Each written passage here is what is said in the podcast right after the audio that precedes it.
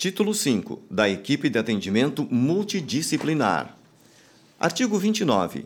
Os juizados de violência doméstica e familiar contra a mulher que vierem a ser criados poderão contar com uma equipe de atendimento multidisciplinar a ser integrada por profissionais especializados nas áreas psicossocial, jurídica e de saúde. Artigo 30. Compete à equipe de atendimento multidisciplinar, entre outras atribuições que lhe forem reservadas pela legislação local, fornecer subsídios por escrito ao juiz, ao Ministério Público, à Defensoria Pública, mediante laudo ou verbalmente em audiência e desenvolver trabalhos de orientação, encaminhamento, prevenção e outras medidas voltados para a ofendida o agressor e os familiares, com especial atenção às crianças e aos adolescentes.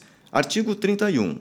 Quando a complexidade do caso exigir avaliação mais aprofundada, o juiz poderá determinar a manifestação de profissional especializado mediante a indicação da equipe de atendimento multidisciplinar.